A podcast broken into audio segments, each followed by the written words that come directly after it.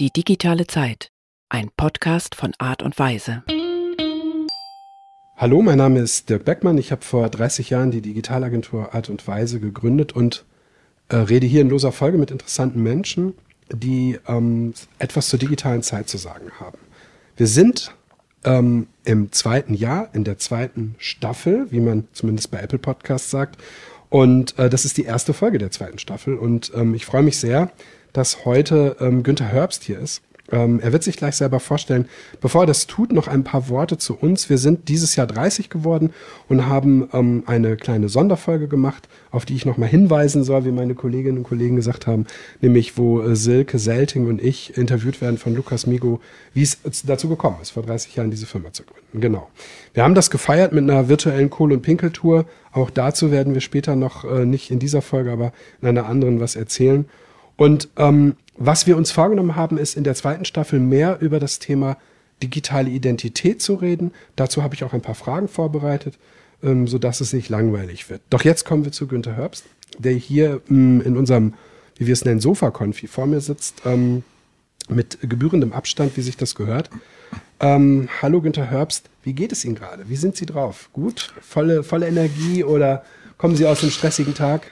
Ja, hallo erstmal. Vielen Dank für die nette Einladung. Habe mich sehr gefreut, äh, in diesem chilligen äh, Sofaraum hier zu sitzen. Es macht echt, äh, bringt mich so ein bisschen runter, weil in der Tat heute war ein etwas aufregenderer Tag. Wir hatten erstmals eine komplett virtuelle Bilanzpressekonferenz heute Vormittag oh. und das war natürlich alles, weil in der Form ja auch weniger Erfahrungswerte mal ganz interessant, wie es läuft. Es, es lief gut, aber war natürlich viel Vorbereitung und von daher äh, ja, geht es mir jetzt umso besser, wo ich hier sitze, entspannt auf dem Sofa und mit denen ein bisschen plaudern darf. Ja, schön. Ähm, wir kennen uns ja schon so, ich würde mal fast sagen, fast schon so zehn Jahre noch aus der Zeit, mhm. wo Sie beim Weserkurier waren. Genau. Ja. Ähm, haben Sie Lust, mal ähm, ein bisschen zu erzählen, wer Sie sind und wie Sie so hier in Bremen äh, ihre, ihren Weg gemacht haben. Ja, klar, gern. Also ja, Sie haben recht, es wird so um die zehn Jahre her sein, als wir uns das erste Mal über den Weg gelaufen sind. Vor zehn Jahren war ich äh, Leiter der Wirtschaftsredaktion beim Weser-Kurier und das habe ich dreieinhalb Jahre gemacht, äh, war davor ungefähr 13 Jahre bei Springer, im Axel Springer Verlag in verschiedenen Funktionen und auch in verschiedenen äh, Medien tätig, das heißt jetzt von äh, meinem Einstieg, als ich so als freier Journalist bei der Bildzeitung angefangen habe, 1996, äh, war ich dann insgesamt 20 Jahre im Journalismus tätig. Ähm, die längste Zeit tatsächlich sechs Jahre, ein bisschen länger beim Hamburger Abendblatt, auch in verschiedenen Positionen das war ja das Tolle im Springer-Konzern. Da konnte man ja mehr oder weniger, wie es in Hamburg damals war, wo ich ja die längste Zeit gearbeitet habe, hat man einfach den, das Stockwerk gewechselt und mhm. hat einen neuen Job gemacht. Das mhm. war schon ganz cool. Und also ich habe da wahnsinnig viele Erfahrungen im Journalismus gesammelt und bin dann ja vor zehn Jahren, äh, nee, das stimmt gar nicht, das ist länger her, das war im Juli 2009, bin ich nach Bremen gekommen und habe dann eben damals beim Weser-Kurier unter dem damals neuen Chefredakteur Lars Heider. Der jetzt beim Hamburger Abendblatt. Der jetzt beim Hamburger Abendblatt wieder ist, ja. Der, eine Wirtschaftsredaktion neu aufgebaut, die gab es dann nämlich zu der Zeit nicht. Das war eine super spannende Zeit, weil wir wirklich ganz viel rumspinnen durften und konnten. Das, das war, waren tolle Jahre. Und haben Sie nicht auch diesen roten Faden mit? Genau, das war diese wirklich coole Serie, an die ich mich wirklich noch sehr, sehr gut erinnere, weil das die Möglichkeit geboten hat, ganz tief in dieses bremische, spezielle, familiengeführte Unternehmertum einzutauchen. Das war übrigens ganz witzig, wie das entstanden ist. Die Idee dazu habe ich damals auch mit Lars Heider dann ausgeknobelt, weil uns war klar, wir müssen ran an die Leute, wir müssen die Menschen irgendwie für uns einnehmen. Und das ging nur durch Nähe und Schreiben über Menschen. Mhm. Und da sind Bremen, das ist mir ganz schnell klar geworden, halt wirklich ein Pfund, ein Pfund von Hidden Champions und, und wirklich coolen, tollen, familiengeführten Mittelständlern gab, war natürlich der Ansatz, okay, an die müssen wir ran, über die müssen wir mal mehr erzählen. Ja, und mein, meine, äh, meine ersten Erfahrungen waren halt so, Äh, ja, guten Tag, mein Name ist Günter Herbst, ich bin hier der neue Leiter der Wirtschaftsredaktion, ich würde Sie gerne mal kennenlernen. Ja, super, super, kommen Sie gern vorbei. Ja, und dann würde ich auch ganz gern mal über, über Sie was schreiben wollen. Äh, was schreiben wollen Sie? Nee, also, nee, wir sagen, eigentlich sagen wir nichts. Wir reden nicht. wir reden nicht. Also das war dann irgendwie so eine Handvoll Versuche, immer etwas frustrierend. Und dann haben wir echt überlegt, wie, was können wir für einen, für einen Kniff finden, um trotzdem an die Leute ranzukommen. Und ja, und dann gab es eben diese äh, Geschichte mit dem roten Faden. Das war dann tatsächlich so die Idee, man nimmt irgendwo einen Anfang, wo ich wusste, da wird das funktionieren, weil dieser Mensch offen genug ist. Und dann sagt dieser Mensch, so, und jetzt kenne ich einen super Typen, geh mal zu dem. Und dieser Einladung diese kann man einer nicht widerstehen. Ladung Genau. kann man nicht widerstehen. Und das hat dann tatsächlich funktioniert. Ich glaube, es waren um die 80 Folgen dann. Ähm, ich musste es dann ja aufhören, weil ich dann den Job gewechselt habe. Ich bin dann nach dem Weserkurier äh, zurück nach Hamburg und habe dann einen Job als äh, Chefredakteur bei einem Fachmedium gemacht, auch ungefähr dreieinhalb Jahre. Das äh, habe ich, also wirklich, das war sozusagen eine der Dinge, die ich am tollsten fand hier in dieser Zeit beim Weserkurier. Ganz tolle Erfahrungen, an Menschen ranzukommen und denen, von denen zu erfahren, wie hier Wirtschaft funktioniert. Und es gibt ein wahnsinniges äh, äh, breites Spektrum, was hier so äh, angeboten wird. Viele Bremer wissen das sicher gar nicht oder es ist ihnen nicht bewusst. Ich habe das auch ähm, in einem anderen Zusammenhang beim, beim ähm, Clubdialog, wo ich was mit zu tun habe, äh, immer mal wieder vorgeschlagen. Jetzt äh, machen wir was ganz anderes, aber finde, in, vor einiger Zeit habe ich mal gesagt, Mensch, lass uns mal diese rote Faden-Idee, die jetzt ja nicht mehr, äh, zumindest mir nicht bekannt ist, dass sie noch existiert, äh, lass die mal äh, wieder aufnehmen, weil ich finde eigentlich, ist das eine sehr schöne Sache, um um an die Leute ranzukommen. Dann sind sie zurück, dann sind sie aber wiedergekommen und äh, Ja. dann hatten wir auch richtig äh, firmenmäßig miteinander zu tun. Ne? Genau, also ich bin dann im Juli 2017 wieder äh, hier richtig angekommen bei, bei OHB als Kommunikationschef. Und ja, als ich da angefangen habe, war eigentlich der Auftrag, den mir mein Chef gegeben hat, wir müssen breiter wahrgenommen werden und wir brauchen eine andere Positionierung für die Firma und auch für mich. So, das war dann so, dass, das, dass die Infrastruktur, die da vorhanden war, gelinde gesagt ein wenig in die Jahre gekommen war. Also die, die bestehende Homepage, die es da gab, die war für das, was wir da brauchten, einfach nicht ausreichend, äh, war zu alt.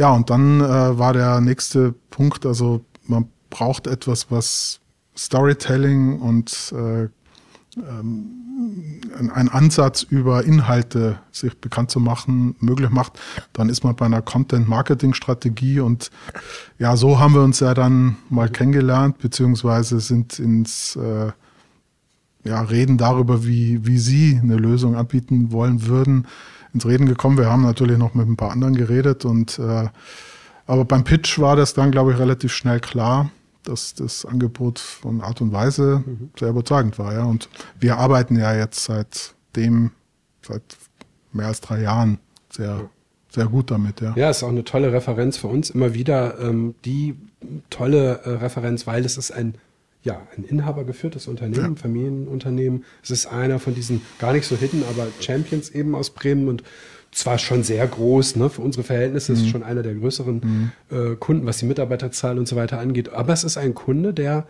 äh, par excellence zeigt äh, für uns, wie man so, so aus unserer Sicht auch mithilft, etwas auf den Weg zu bringen und dann läuft es. Das liegt natürlich auch an Ihnen, weil Sie Journalist sind, aber das liegt halt auch daran, dass die ganze Struktur, wie das aufgebaut ist, von Technik bis, bis äh, Konzept, äh, ganz gut ineinander greift. Und ich finde, spannend ist zu sehen, dass wir es geschafft haben, Sie, weil Sie die Arbeit haben, wir haben ja nur am Anfang mitgeschrieben, so ein paar Grundseiten mit, mitgebaut, wirklich auch ganz gute Rankings zu kriegen. Ne? Ja. sind ja bei Google gar nicht so schlecht, an, an manchen Stellen sogar sehr ja. gut. Äh, ich glaube, wir waren zwischenzeitlich mal äh, mit Satelliten auf Null, also wirklich Ja. auf der äh, Genau. äh, Amazon Ja. äh, Echo Explain. Äh, Ja, also direkt hinter Wikipedia. Ja, Also genau. das war eigentlich das, das, das war der super Scoop, fand ich. Ja. ja also ich fand ähm, jetzt mal ungeachtet dessen, dass natürlich die, diese ganze Plattform für die Zwecke, die wir haben, also die, wir haben einfach das Glück, das muss man natürlich immer fairerweise auch mit erwähnen, da bin ich auch sehr dankbar. Es ist natürlich was anderes in einem Unternehmen wie OHB in dieser Raumfahrtindustrie und in diesem Raumfahrtbereich zu arbeiten und da Geschichten erzählen zu dürfen. Es gibt ja Branchen, da ist es weniger dankbar. Und Parkhäuser ich, bauen würden zum Beispiel. Ja, oder, oder ich, ähm, ich kann mich immer noch erinnern, ein guter Kumpel von mir ist der Kommunikationschef von, von ArcelorMittal hier in Deutschland und der hat immer gesagt, also, ja, du hast leicht reden, ich, ich muss Coils verkaufen. Mhm. Also es ist schon so, ich bin da durchaus demütig und, und weiß das durchaus äh, jeden Tag zu, zu schätzen, dass wir in einer vorteilhaften Position sind. Dennoch, das ist einmal das, was ich mit meinem Team dann halt auch diskutiere, man muss es dann aber halt auch umsetzen. Ne? Also es ist ja so, Geschichten sind in vielerlei Bereichen da, es ist nicht immer gegeben, dass dann diejenigen, die sich um diese Geschichten kümmern, sie auch entsprechend erzählen können. Und ich glaube, das äh, ist bei meinem Team und, und mir durchaus gegeben. Und wir nutzen aber halt auch die, die entsprechende Infrastruktur, mhm. glaube ich, ganz gut. Und äh, ja, das macht richtig Spaß. Ich finde übrigens, äh, es ist so ein, eine Erkenntnis auch aus dieser Zeit,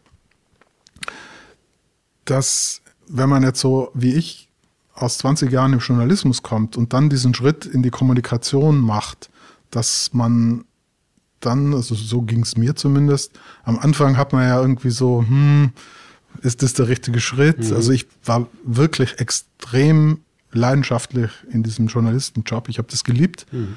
und äh, ich liebe es immer noch. Also ich würde mich ja immer noch in irgendeiner Weise als mhm. Journalist bezeichnen. Äh, das kommt jetzt ein bisschen komisch, wo ich ja Kommunikations äh, äh, Mensch bin. Ähm, aber die, durch die digitalisierte Art und Weise, diese Themen in die Öffentlichkeit zu bringen, hat sich das ja auch verändert. Also vor zehn Jahren hm. war man Sprecher, Pressesprecher. Genau, da hätten Sie die PR-Mitteilung verteilt. Da, genau, da hätte man die PR-Mitteilung verteilt, hätte darauf gewartet, dass man angerufen wird. Dieses Proaktive war ja überhaupt noch nicht so gegeben. Es wurde auch gar nicht erwartet, weil die Möglichkeiten nicht da waren. So, jetzt ist es so, man kann in einer Art und Weise seine eigenen Stories verbreiten, erzählen und in Umlauf bringen, dass man im Grunde kaum einen großen, handwerklich zumindest einen großen Unterschied erkennt zwischen dem, wie Journalisten arbeiten und jetzt, wie Kommunikatoren arbeiten. Ich fand es übrigens einen grandiosen und überfälligen Schritt, dass sich unser Branchenverband, der bislang ja Bundesverband der Pressesprecher hieß, mhm. vor eineinhalb Jahren umbenannt hat in Bundesverband der Kommunikatoren. Finde ich genau richtig. Das war super, weil mich hat das wirklich gesagt auch immer ein bisschen gestört, weil dieser Pressesprecher-Titel all das, was wir inzwischen machen in Kommilitonen, ja, es ist, es ist ein kleiner Teil. Mhm. Wir sprechen auch, klar, mhm. aber wir machen ja so wahnsinnig viel. Es ist sehr viel mehr Strategie dahinter jetzt, dadurch, dass man eben über Content-Marketing-Plattformen und Social-Media-Kanäle viel direkter auf die, auf die Stakeholder zugeht, wie das mhm. heutzutage so schön heißt. Naja, wir haben halt auch die Situation, oder Sie haben die Situation, dass Raumfahrt, Weltraum, diese ganzen Themen New Space, das sind, wie Sie sagen, alles interessante Themen. Und da können Sie als Journalist und mit journalistischen Methoden arbeiten, weil Sie müssen natürlich nicht direkt überzeugen. Wenn Sie jetzt Milka sind, wenn Sie Hengstenberg, Oro, die Palmer und Herdinger sind, dann haben Sie schon noch eine, noch eine größere Herausforderung zwischen journalistischem Anspruch, Klar. den es dort auch gibt, ja. und aber auch den Bedürfnissen des Vertriebs zu, zu wechseln. Sie machen natürlich mit dem, äh, mit dem, was Sie äh, erzeugen, tatsächlich Kommunikation und Image. Genau. Und das ist natürlich toll. Mhm. Trotzdem haben Sie recht, das muss man erstmal hinkriegen und das muss man erstmal machen. Und man muss natürlich nicht nur die Geschichten so theoretisch im Meetingraum da vorbeifliegen sehen, sondern man muss sie halt runter auf die Erde bringen, richtig mhm. schreiben, so dass die Leute bei der Stange bleiben. Und wir haben damals ja im Pitch gesagt, Pioniere der Raumfahrt, weil das Ziel war ja unter anderem eben äh, möglichst äh, äh Talente für, für mhm. OHB zu interessieren und, ähm, und, und so, so zu zeigen, wie sich das Ganze so darstellt, was das für ein mhm. Unternehmen ist. Und ähm, genau, wir sind immer noch sehr, sehr stolz auf, den, auf die Referenz und freuen uns auch, dass das, dass das so ganz gut geklappt hat.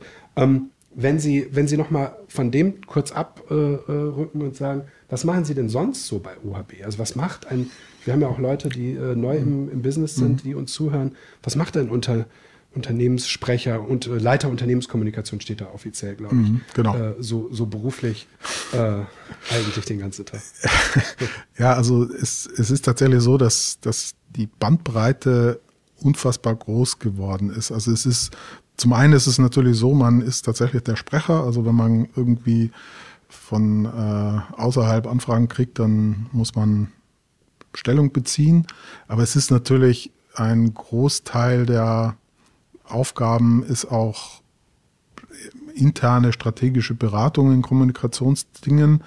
Also jetzt gerade wenn, was wir Anfang des Jahres jetzt ja etwas unerfreulicherweise äh, hatten, dass wir einen großen Auftrag, an dem wir jetzt seit zehn Jahren mehr oder weniger als Teil unseres Selbstverständnisses gearbeitet haben, nämlich die Galileo-Satelliten für das europäische Navigationssystem zu fertigen. Also 34 Satelliten.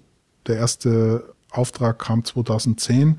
Jetzt haben wir 2021 und wir haben uns an der Ausschreibung für die zweite Generation natürlich beteiligt und haben unserem Selbstverständnis gemäß natürlich gedacht, hey, cooles Angebot, wir sind da mit Sicherheit äh, wettbewerbsfähig und können da mithalten. Okay, es sind noch zwei wirklich gute und sehr ernstzunehmende äh, Mitbewerber dabei, aber wir sind da gut dabei. So, und dann kommt die Nachricht, dass wir nicht dabei sind, sondern die beiden Mitbewerber die Aufträge kriegen. Das äh, hat dann natürlich erstmal ordentlich ins Kontor geschlagen, war eine extreme Enttäuschung, ein extremer Rückschlag so und dann muss man sich einen Plan machen, wie man darauf reagiert. Mhm. Also es ist, ähm, wie gesagt, das ist, eine, das ist eine Wettbewerbsgeschichte. Da kann man sich jetzt nicht hinstellen und sagen, äh, Betrug oder Recount the Vote oder sowas, das geht natürlich nicht, sondern hm. man muss halt äh, in irgendeiner Form eine, eine gute, vernünftige äh, Auskunft geben, warum aus unserer Sicht das jetzt nicht geklappt, nicht geklappt hat. So, wie ist das dann? Wie ist dieser Moment gewesen, als das rauskam? Was war, was ist Ihnen da durch den Kopf gegangen? Also für, für mich persönlich und für uns in der Kommunikation war es klassische Krisenkommunikation, weil wir wurden kalt erwischt. Also das Ganze war ein Leak aus, aus Brüssel. Also es wurde halt durchgestochen und es kam an einem Tag raus, an dem wir eigentlich noch der Meinung waren, ähm, ja, wir müssen jetzt jederzeit rechnen, dass der Brief der ESA kommt. Also so ist der übliche Vorgang. Es kommt dann ein, eine Mitteilung der ESA, die einem dann halt äh, erklärt, man ist dabei oder man ist nicht dabei. So, und das war dann dummerweise so, dass bei mir das Telefon geklingelt hat und es war ein Redakteur, der, ich glaube, der Frankfurter Allgemein am, am Telefon, der mir dann erklärt hat aus zuverlässiger Quelle, so hätte man. Das war die erste Information. So, und da, da, das ist dann immer so die unschöne Seite des Kommunikationsjobs, weil sie dann halt etwas, ja, sparsam äh, aus der, aus Mensch, der Wäsche schauen. Ja, ist sehr interessant. Ja, also man muss dann halt entsprechend adäquat reagieren und muss dann halt sagen, ja, also offiziell wissen wir davon nichts und mhm. deswegen kann ich Ihnen auch dazu nichts sagen. Aber parallel läuft dann halt schon die, die, die, die andere Geschichte ab, dass man sich sehr schnell mit seinen äh, Kollegen und Chefs halt zusammensetzt und, und, und sich abstimmt, was man sagt. Ähm, und das ging dann aber halt im, im, im Laufe der Woche weiter. Also ich hatte noch nie so eine intensive Woche, weil es logischerweise so war Galileo, verbinden nach wie vor sehr viele außerhalb der Organisation damit, das ist im Grunde OHB. Ja. Und mir ist klar geworden, dass das, was wir die letzten zweieinhalb, drei Jahre gemacht haben, halt noch nicht so durchgedrungen ist, zumindest bei den Leitmedien, wie ich mir das vorgestellt habe, nämlich die Breite der Tätigkeiten von OHB Firmen, da, da, darzustellen. Also es ist ja wirklich, wir, wir sind ja inzwischen schon ein breit aufgestelltes Raumfahrtunternehmen, werden aber vielfach eben als der Galileo-Hersteller gesehen. Das ist ja nichts Schlechtes und nicht falsch verstehen. Wir sind da sogar sehr stolz drauf. Nur was halt für einen Kommunikatoren schwierig ist, ist, wenn er feststellt, dass man darauf reduziert wird. Und das war für mich schon nochmal so der Anreiz, dass wir uns halt jetzt noch mehr anstrengen müssen, klarzumachen, wie breit eigentlich unsere Palette der Themen ist. Und äh, es, es, es gibt noch viele andere große Projekte, auch im Satellitenbereich, aber es gibt halt auch noch ganz andere Themen, wie jetzt ist ja ähm, das Thema Mars sehr breit diskutiert worden durch diese NASA-Mission. Mhm. Äh, wir sind da auch dabei. Nächstes Jahr startet die europäische Mission, wo OHB wesentliche Teile dazu beitragen wird. Also das heißt, wir müssen uns da einfach nochmal ein bisschen mehr anstrengen, äh, im Rahmen der Content-Marketing-Strategie diese Themen noch mehr zu durchdringen. Hm. Ja, es ist ja auch, das eine ist ja, was, wie wir eben gesagt haben, ganz, ganz gut geklappt hat, nämlich, dass die Seite voll ist von den ganzen Stories. Mhm. Und das andere ist ja auch dann, und das wird jetzt wahrscheinlich wichtiger, äh, zu gucken, wie kriegen wir das nach draußen ne? und wie kriegen ja. wir es wirklich auch an die richtigen Leute äh, ge, ge, gezielt. Erstes Ziel vor drei Jahren, Leute, Talente, jetzt vielleicht auch noch mehr noch Öffentlichkeit. Das war damals auch ja. ein Ziel, ein Teilziel, aber ganz vorne standen die Talente. Vielleicht ergibt sich daraus was. Und die Frage ist halt, ähm, spielt für Sie, wenn Sie jetzt diese, diese, diese, diese schlechte Nachricht sehen, was, was, wie, also was spielt das für eine Rolle im Kontext der, ähm, der Aktivitäten? Also wie muss man sich das vorstellen? Das ist ja ein Riesenladen, wird vielleicht mhm. reduziert so ein bisschen auf Galileo. Es kommt diese schlechte Nachricht. Also ähm, ist man dann in einer riesigen Action oder sagt man, okay, ja komm, wir haben jetzt auch, wir können jetzt mal irgendwie ein, zwei, drei Monate in Ruhe und dann, mhm. dann reagieren wir darauf. Also ich, ich, ich, ich würde mir vorstellen, wenn, ne, nehmen wir mal an, wir jetzt, was weiß ich, mhm. was unser größter Kunde, weiß ich nicht, der würde jetzt wegbrechen, dann, dann, dann würde ich erstmal in eine leichte Hektik verfallen und äh, in, in allen Richtungen. Ne?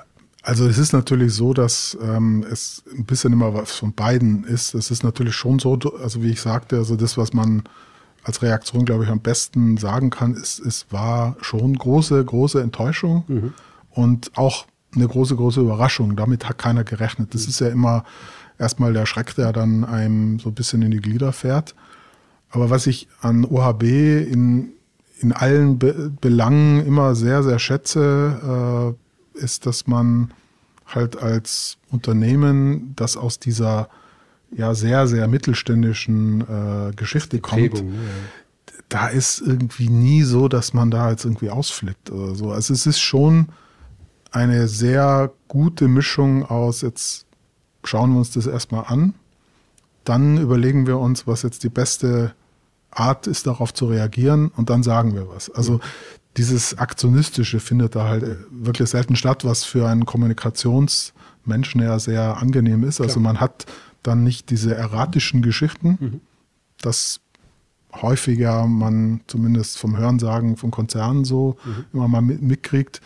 Das ist bei uns Gott sei Dank nicht so. Das, das ist bei das Ihnen ja auch relativ dicht, ne? Ganz, also genau, sind ja relativ dicht auch an der Geschäftsführung Vorstand. Genau, das, ja. das hilft auch, weil man dann halt ganz schnell die wichtigsten Dinge dann geklärt hat. Geklärt hat das, ja. das ist sehr angenehm, macht mein Arbeiten auch einfacher. Man ist dadurch, dass man auch sehr eng dran ist, ähm, weiß man halt auch in der Regel die Dinge, die man wissen muss, so schnell wie es irgendwie notwendig ist. Mhm.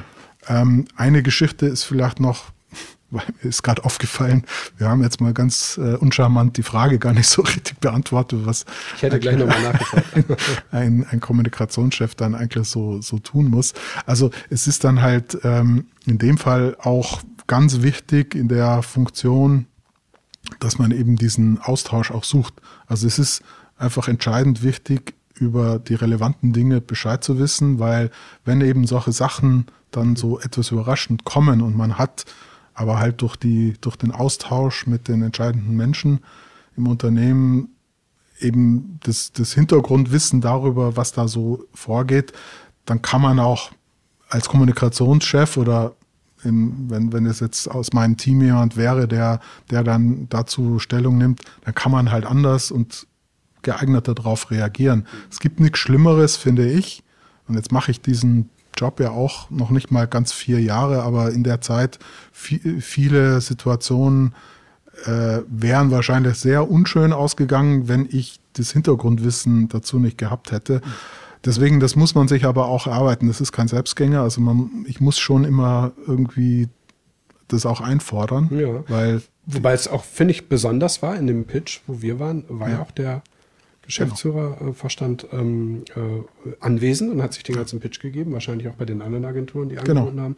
Genau. Und das fand ich schon auch bemerkenswert, denn das ist ja natürlich etwas, wo man sieht, was für einen Stellenwert Kommunikation auch für ihn hat. Genau, also das das, das ist vielleicht jetzt noch äh, ein, ein ganz wichtiger Punkt. Ähm, in dem Fall ist der Vorteil der, dass der, der CEO und vor allem auch Inhaber sich extrem für das Thema Kommunikation interessiert. Und äh, was ich auch großen, als großen Vorteil empfinde, ist, dass, dass äh, Marco Fuchs halt auch ein, ein gutes Empfinden dafür hat, was eine Story ist und wann man die erzählen muss das macht unser gemeinsames Arbeiten eigentlich sehr angenehm. Ich äh, habe eigentlich in der ganzen Zeit nie eine Situation gehabt, wo ich jetzt mit ihm rumstreiten hätte müssen, was jetzt die richtige Tonalität in der Story ist oder welche Story jetzt passt. Da sind wir uns immer relativ schnell einig oder ähm, er hat sich schon für was entschieden, was dann für mich völlig logisch ist. Also das ist total angenehm. Also es gibt ja, glaube ich, nichts Schlimmeres, als wenn man, wenn man da konträre Dinge hat. Also so gesehen ähm, ist das auch ein großer Vorteil in dem Job.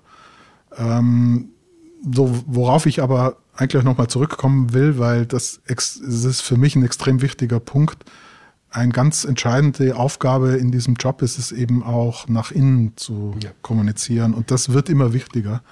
Also dadurch, dass eben durch die digitalisierte Kommunikation und die Plattform sich so durchdringend fortentwickelt haben, wie es ja der Fall ist, ist im Grunde jeder, der irgendwo in einer Belegschaft einen Job macht, ein, ja, auch ein, ein Publisher. Ne? So, also ich glaube, ich habe die Zahl jetzt nicht ganz im Kopf, aber von, von den äh, 3000 äh, Mitarbeitern, die wir haben, sind knapp 1000 auf LinkedIn.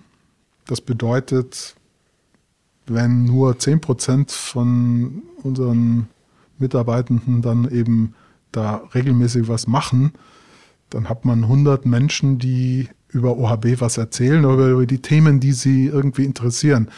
So, das bedeutet, dass wir einfach auch zusehen müssen, dass wir das, was, was die Firma ausmacht, das, was die Firma auch darstellen will, natürlich auch mit unseren Leuten teilen müssen, damit wir äh, diesen äh, Hebel der internen Influencer-Tätigkeit dann halt auch ähm, entsprechend berücksichtigt haben. Ja, ich meine, ne? jede Kollegin, jeder Kollege ist wie so ein Mikroinfluencer, beziehungsweise wie ein kleiner Unternehmenssprecher, Genau. Sprecherin, Ja. weil einfach, wer da ein bisschen aktiv ist auf äh, LinkedIn, ähm, ähm, erreicht natürlich eine ganze Menge Leute. Ne? Wir sehen Genau. das bei, bei uns, bei anderen Kunden, dass das Thema äh, sehr wichtig ist. Also sowohl das Thema, was macht Kommunikation auf der Website zum Beispiel mit Content Hm. nach außen, klar. Was, wie wirkt das auch nach innen, obwohl es auf der Website ist und nicht im Intranet? Ja. Und wie kriege ich es hin, wirklich die, die Kolleginnen und Kollegen ja, zu motivieren, ähm, Dinge zu teilen, um, um einfach Reichweite zu kriegen, aber eben dann in, in, in freien Diskussionen halt auch, sagen wir mal so, zwei, drei, vier Botschaften, die man sich so wünscht, dann auch wirklich nach vorne zu stellen. Ne? Und da sind wir mittendrin in dem, in dem Thema digitale Identität, weil wir haben uns irgendwann mal gefragt, was ist denn eigentlich das, was wir tun? Und haben mit zehn Jahre lang eine bestimmte Mission eigentlich verfolgt, haben die auch so benannt in unserer Präsentation und sind jetzt nochmal dazu gekommen, die so ein bisschen zu schärfen, weil eigentlich helfen wir Firmen dabei, diese Identitäten, diese digitale Identität auch gerade eben in diesen Kanälen, in Social Media und so weiter zu, ähm, äh, zu schärfen. Und die Frage ist halt, wo sehen Sie da die großen, die großen, äh, die großen, das große Potenzial, die großen Aufgaben für OHB, wenn Sie sich die OHB von außen angucken? Sie hatten schon gesagt, auf LinkedIn sind 1000 Leute, Sie sind schon mittendrin. Aber gibt es sowas, wo Sie sagen, okay, ich habe eine Strategie dafür oder ich habe eine, eine Idee, wie ich unsere, vor allem digitale Identität jetzt auch gerade mit dem Galileo-Hintergrund in die und die Richtung bringen wir jetzt einfach mal nach auch perspektivisch ein paar Jahre gefragt? Also es ist eine, ich finde es ist eine schwierige Frage, weil man natürlich immer so in diesen Entwicklungen so mitschwimmt. Man versucht immer irgendwie sich die Möglichkeiten, die sich durch diese digitalen äh, Plattformen, Kanäle etc. ergeben, irgendwie für sich zu nutzen.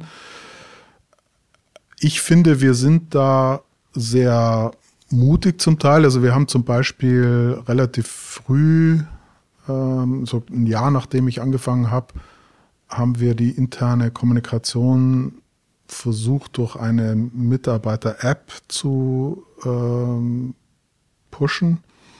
Das mit der, mit der App ist nicht so richtig, hat nicht so richtig gezündet. Das ist aber alles ein Lerneffekt, haben wir vorher ja noch nie gemacht. Das war allerdings eine Geschichte, wo wir dann nach und nach dahinter gekommen sind, dass so eine App nur dann wirklich zündet, wenn man für den täglichen ja. Äh, Jobbedarf, äh, also das, den Arbeitsalltag, wirkliche Vorteile bringt, die einem zum Beispiel das, den Urlaubsantrag, den Dienstreiseantrag oder andere Kantine. Dinge einfacher machen.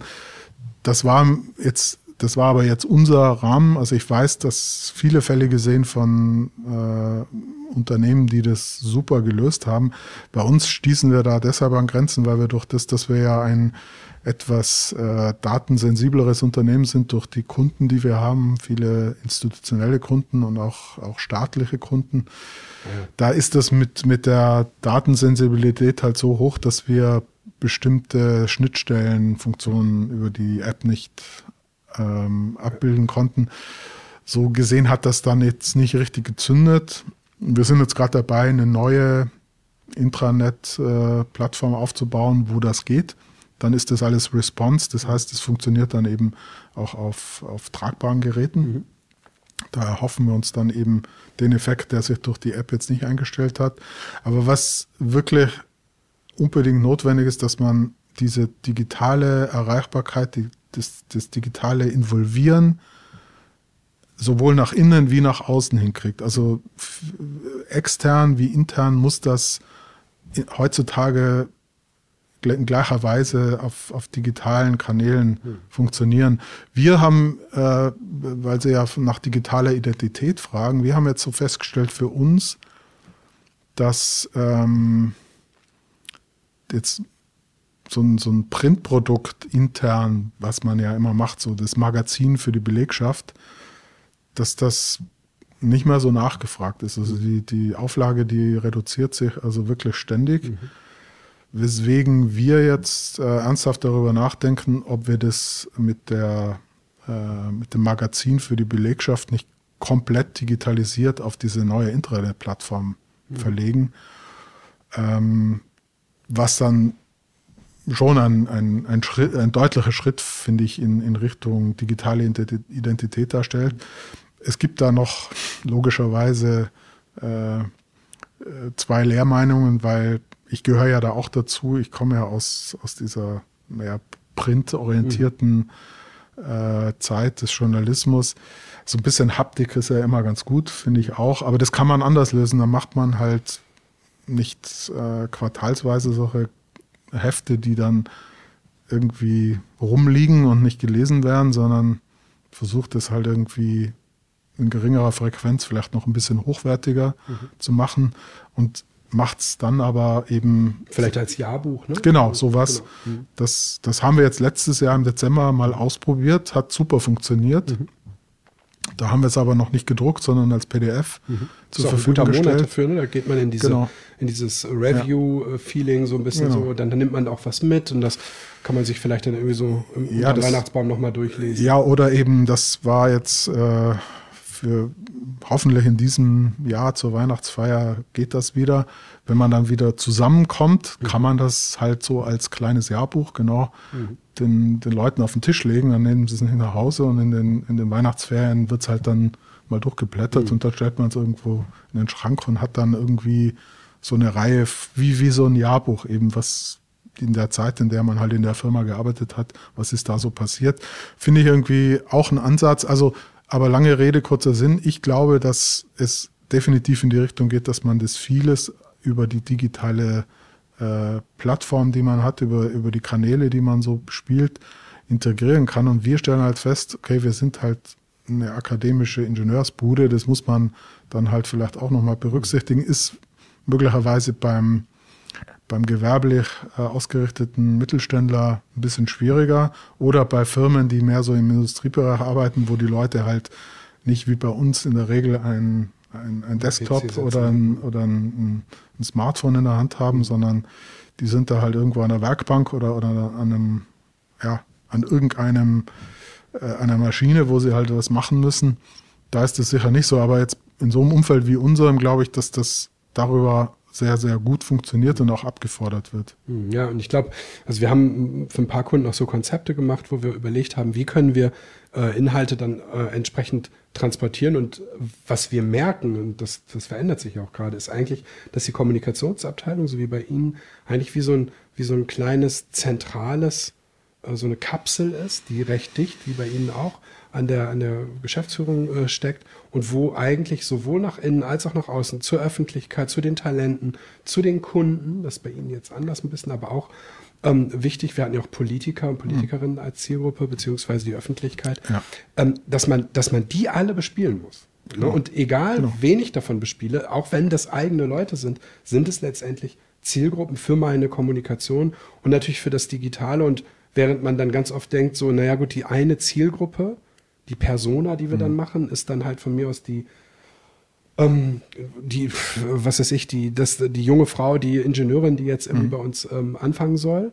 Aber das, was ich für die mache, kriegen ja auch die Leute mit, die bei mir arbeiten. Und umgekehrt. Mhm. Und diese, diese Sache zu orchestrieren, das ist, glaube ich, eine große Herausforderung. Ja, aber das beschreibt ganz gut äh, das, was wir tun. Ähm, es, es ist tatsächlich auch, auch so, dass äh, durch dieses ja, Hub-Konzept, mhm. so haben wir es dann immer bezeichnet, glaube ich, auch in unserem, mhm.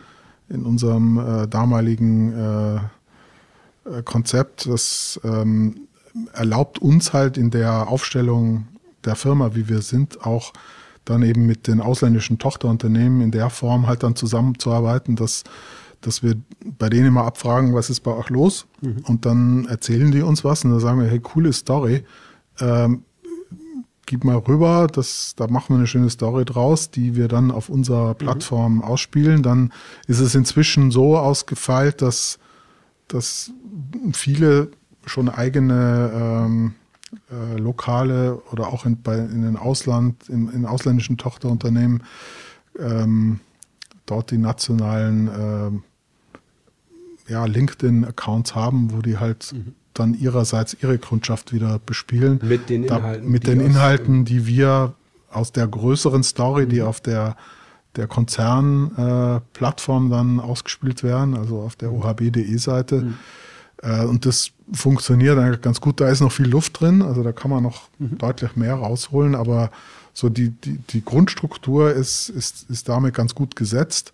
Und ähm, ja, wo ich aber halt glaube, wo wir noch deutlich Potenzial haben, ist, ist, wie ich schon anfangs sagte, so nach, nach innen. Also die, die interne Kommunikation, die, die wird zunehmend wichtiger und äh, wir merken das jetzt auch so oder haben das jetzt extrem gemerkt in diesem Corona-Jahr. Mhm.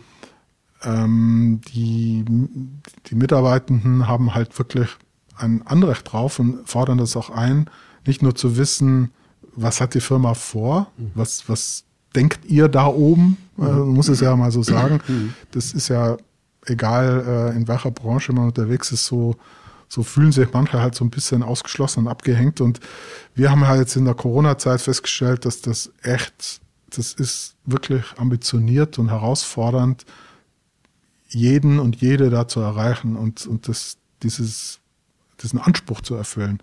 Und das hat mir halt nochmal klar gemacht, ähm, wie wichtig das ist, es eben auch genauso professionell, aber auch genauso anspruchsvoll vom, mhm. vom Layout der Plattform, von, vom Wert der Geschichten, die man macht, mhm. nach innen zu spielen, ja. weil das, was wir anfangs ja gesagt haben, das sind ja alles Individuen, die im Grunde so kleine, äh, wie haben sie es genannt? Unternehmen, kleine Unternehmenssprecher oder Mikroinfluencer. Mikroinfluencer, ja. genau, ja. sind.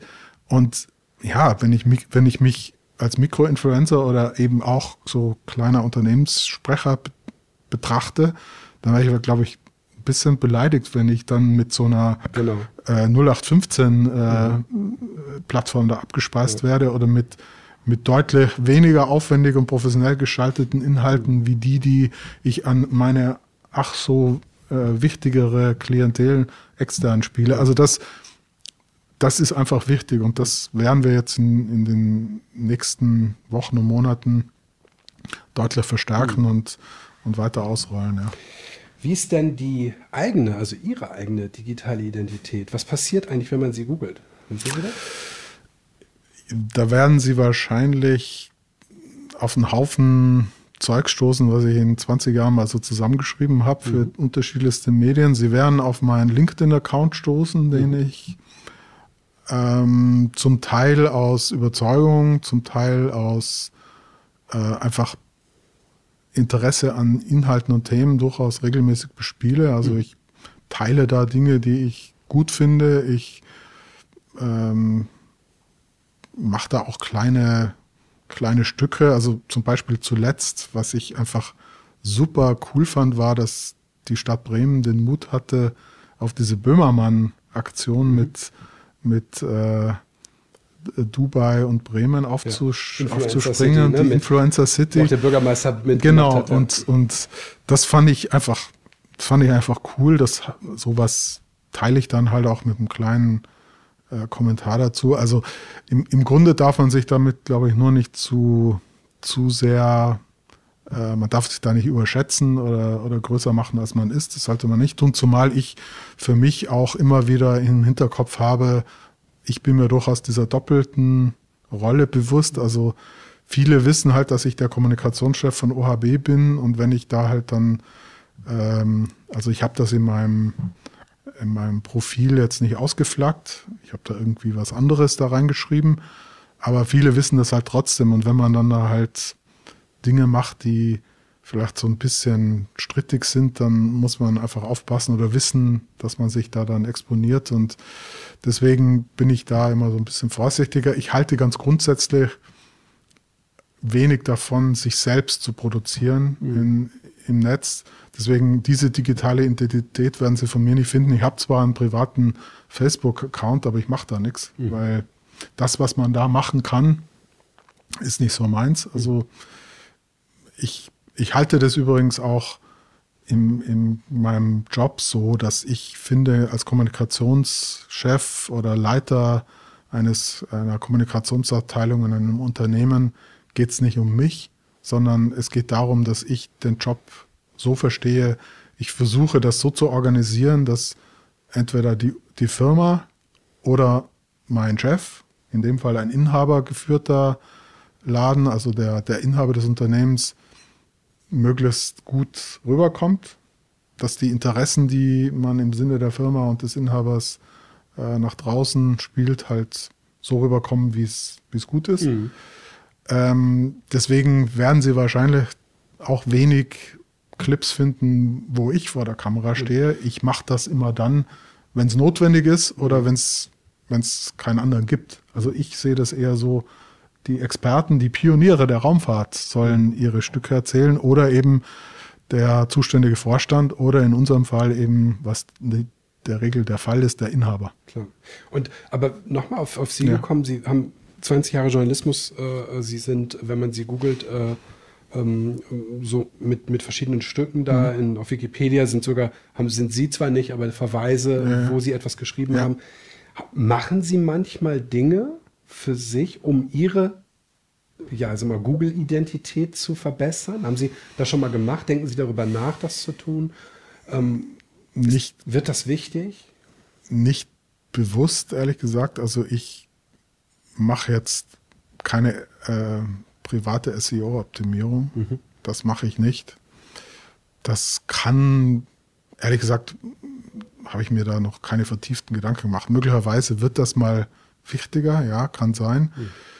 Ich bin der festen Überzeugung, wenn man jetzt ähm, möchte, dass man über eine Positionierung im Netz einflussreicher wird, wenn man aus welchen Gründen auch immer seine eigene Stimme verstärken möchte, weil man, es kann ja sein, es gibt ja so Überzeugungsmenschen, die ein Thema treiben wollen, dann, äh, dann macht das total Sinn. Oder wenn man über das, was man über das Internet äh, äh, über Social-Media-Kanäle oder was auch immer für Plattformen man da nutzt, äh, sich für einen gewissen Zweck einsetzen will, mhm. dann, dann macht das total Sinn. Mhm.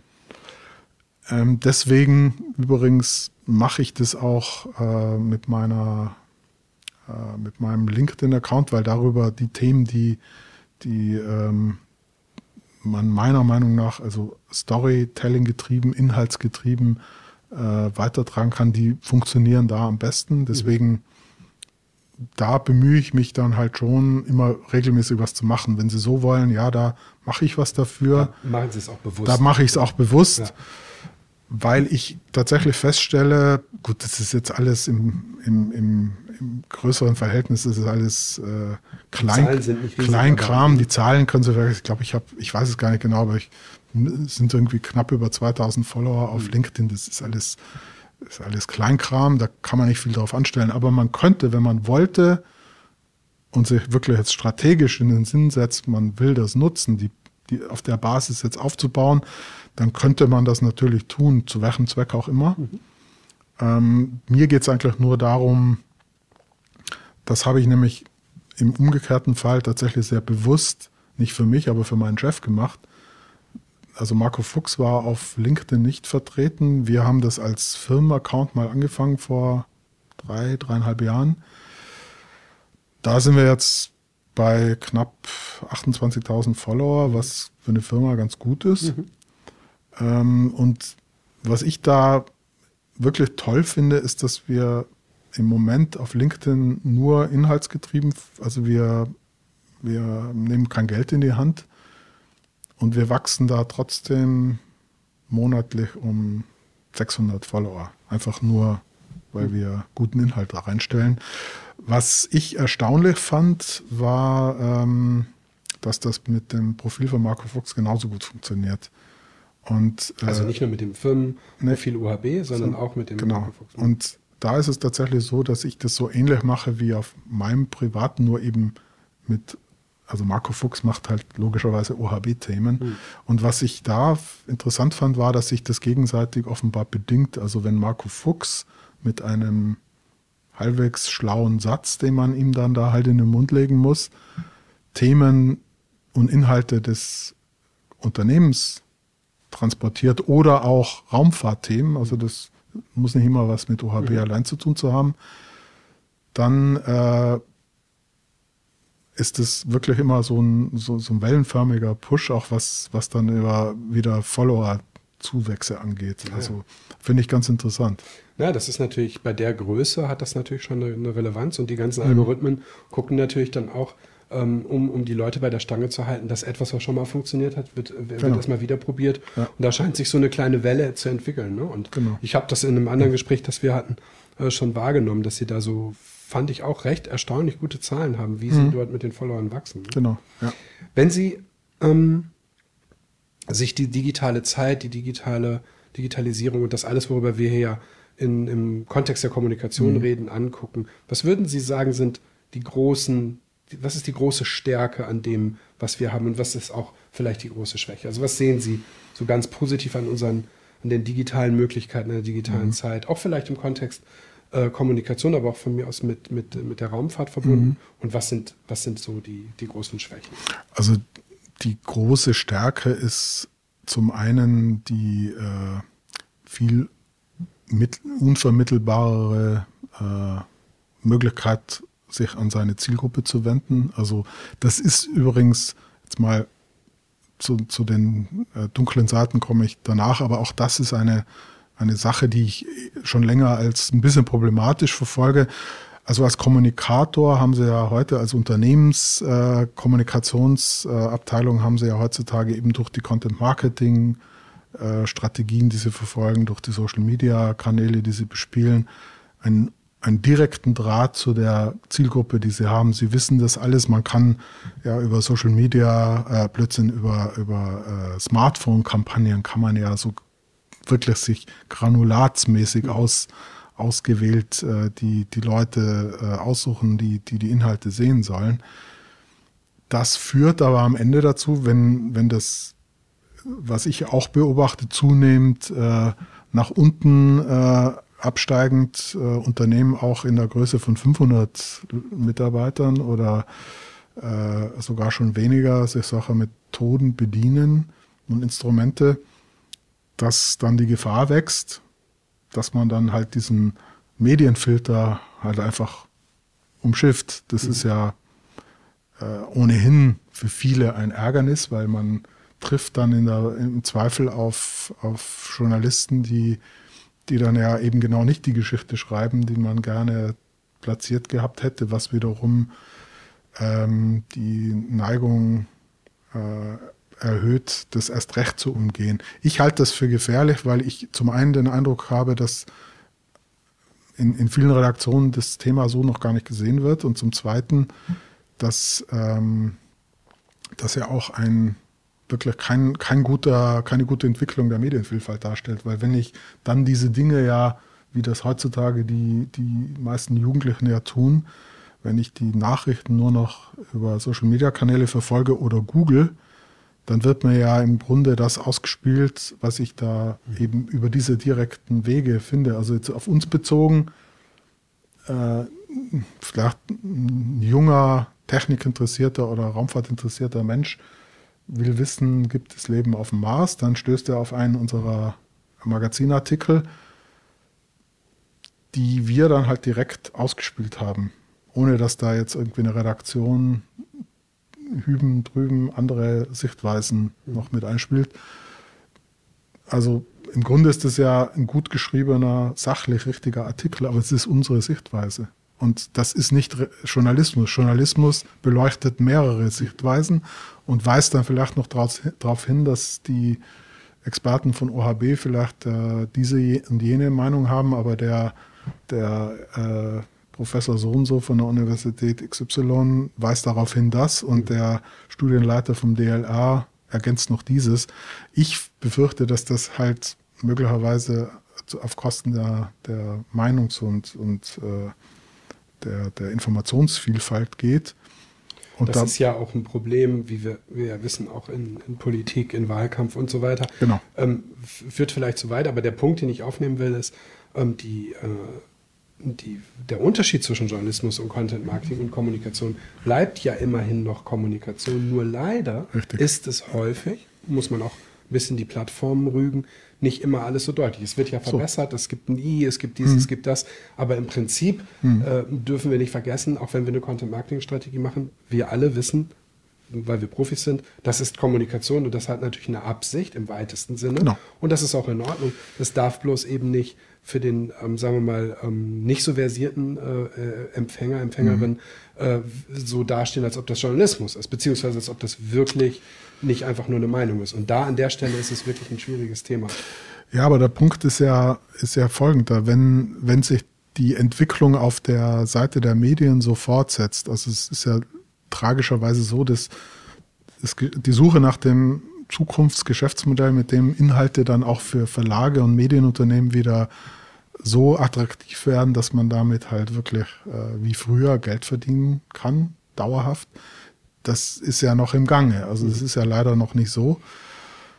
Und solange das so ist, ähm, wird halt die, die, die, die Verbreitungsfrequenz äh, äh, halt, äh, nicht Frequenz, die Verbreitung an äh, Publikationen über solche Medien halt immer weiter sinken was es dann für, für viele Content-Marketing ausgerichtete Unternehmen noch attraktiver macht, eben andere Kanäle wahrzunehmen. Also wenn ich jetzt mal nochmal unser, unseren Punkt von vorhin aufnehme, wenn ich es wenn ich's wirklich wissen will, dann könnte ich ein, das, das ist bei großen Konzernen ja schon gegeben, äh, dann könnte ich einfach so einen Chef von so einem Unternehmen in einer, äh, als, als Persona in in, in LinkedIn oder sonst wie so aufbauen, dass ein Post von diesen Menschen auf einen Schlag 50.000 Leute erreicht. Also es gibt ja so diesen einen, äh, best, das eine beste Beispiel, dieses, dieser äh, ehemalige Handelsblattredakteur und Spiegelredakteur Gabor Steingart, der seinen mhm. eigenen äh, Laden jetzt aufgemacht hat mit, mit Pioneer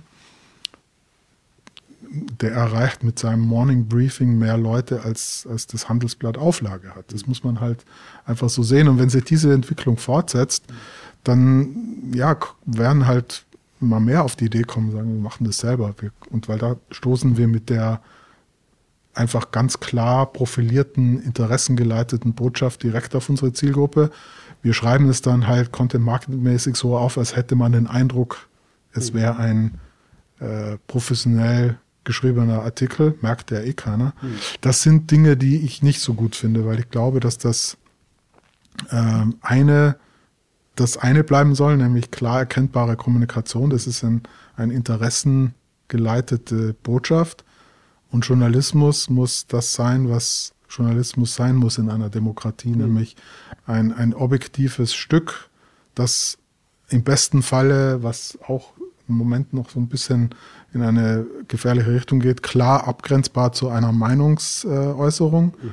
dass ein objektives, möglichst äh, umfänglich darlegendes Stück von, von, von einem Vorgang Wo abbildet. die Kraft eigentlich darin liegt, nicht eine kommunikative Idee zu verfolgen, sondern eben eine, eine einordnende, kuvertierende genau. Idee, so wo man einfach sagt, genau. genau. Und ich glaube auch, dass es dafür genug Raum gibt und geben ja. wird.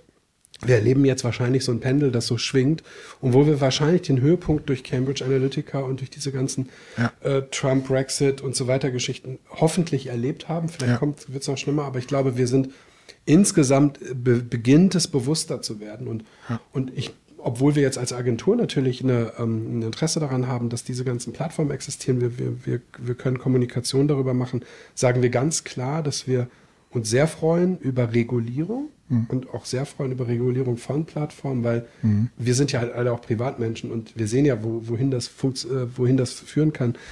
Sie hatten es angesprochen, Demokratie. Ähm, ja. Wir brauchen richtigen Journalismus und der muss ganz klar abgegrenzt sein von Content Marketing und alles, was dazwischen so ein bisschen versucht, so eine so eine, so eine sneaky Positionierung mhm. zu haben, so zu tun, als ob, finde ich persönlich auch blöd. Deswegen sage ich auch immer, ihr müsst eine eigene Website haben und ihr müsst auf die eigene Website verweisen. Dann ist das klar. Dann genau. bin ich auf ohb.de und dann mhm. ist es ja klar, dass das ohb.de geschrieben ist. Das versteht auch sozusagen ein nicht so versierter Mensch. Während es auf den Plattformen ein bisschen schwieriger ist, das zu verstehen. Ja. Ist das jetzt, wer hat das geschrieben und so weiter. Ne? Also das ist wirklich ein wichtiger Punkt. Ja, so ist es. Und also eine, eine böse Schattenseite dieser ganzen Entwicklung sind natürlich diese ja, in, in, im, im Schutz der Anonym, Anonymität ausufernden, äh, ja, man kann es nicht anders sagen, Hass- und Wutausbrüche äh, von, von vielen. Das weiß ich nicht, ob man das überhaupt in den Griff kriegt. Also da müssten halt die Plattformen dann extrem mehr äh, Personen äh, abstellen, die halt diesen ganzen diesen ganzen Wust halt aussortieren und gar nicht erst auf die Plattform lassen. Aber aktuell ist es ja so, man schwierig. muss fairerweise sagen, es gibt einen tolle, tolles, äh, tollen Film über das Dilemma mit den sozialen Medien. Ja, kann ich, ja. Netflix ist ganz gut kann gemacht, ich, ja. so ein bisschen, auch, bisschen ja. amerikanisch, aber trotzdem mhm. irgendwie ganz gut. Und mhm. ähm, da sieht man ja auch nochmal, dass das natürlich im Moment gerade die Hate Speech Geschichten und so weiter, die auch total viel Klicks bringen und Aufmerksamkeit. Zeit verbringen bedeutet Geld, weil ich dort Werbung verkaufe. Das ist eben das Ding. Und deswegen glaube ich, dass mhm. alle Initiativen, auch gerade europäische Initiativen, die versuchen, das nicht abzuschaffen, aber zu reglementieren, so wie wir eine mhm. Landesmedienanstalt haben genau. und dieses und den Journalistenrat ja. und so weiter haben. Ja. Und das muss jetzt sicherlich irgendwie so seinen Weg finden, sodass wir dann auch wieder die Vorteile davon nutzen für Kommunikation, aber eben mhm. es nicht verwechseln mit Journalismus. Ja. Ich habe noch zwei Fragen. Ja. Und zwar, was glauben Sie, äh, Günther Herbst, wie sieht die Welt denn in fünf und in 25 Jahren aus? Das sind immer diese ja. ganz tollen Fragen. Also, das ist immer ganz schwierig, finde ich, spontan darauf zu antworten. Also, ich, ich gehe mal davon aus, Sie meinen jetzt digital, oder? Ja. Also, ich gehe mal davon aus, dass wir in fünf Jahren ähm, neue Plattformen haben werden. Ich glaube nicht daran, dass, dass es in fünf Jahren schon komplett anders aussieht wie jetzt. Das glaube ich jetzt nicht. Ich glaube, wir werden vielleicht weiterentwickelte Plattformen haben. Es wird neue geben, die, die tollere Dinge machen. Ähm, ich hoffe sehr, dass wir in fünf Jahren so weit sind, dass wir das, was wir gerade besprochen haben, insoweit reglementiert haben, dass das nicht zu Aufständen, Bürgerkriegen oder sonstigen Dingen führen. Wie, wie schlimm das werden kann, das haben wir ja jetzt tragischerweise Anfang des Jahres in Amerika erlebt. Also wenn sich jemand mit Macht, Einfluss und, und einer entsprechenden Gefolgschaft äh, in den, in den Kopf setzt, einfach so zu tun, als geschehen Dinge nicht. Also ich finde, diese fünf Jahre müssen genutzt werden, um die Erfahrungen, die die, die Trump-Jahre in Amerika gezeigt haben, was man im Schlechten mit sozialen Medien, mit digitalisierter Kommunikation anstellen kann, dass das dazu führt, dass man sich in der Zeit was überlegt, dass das nicht passiert.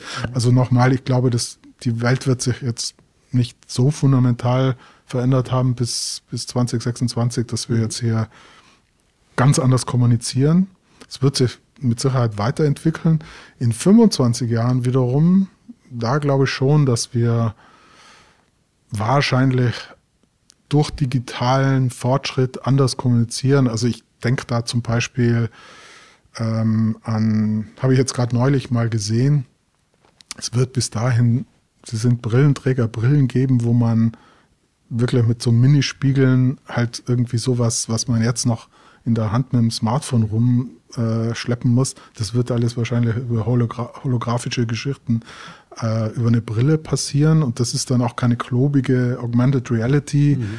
Äh, äh, Apparat, muss man ja sagen, sondern es, es, wird wahrscheinlich einfach ein ganz normales Brillenglas sein, wo im Bügel dann halt diese Technik eingebaut ist. Mhm.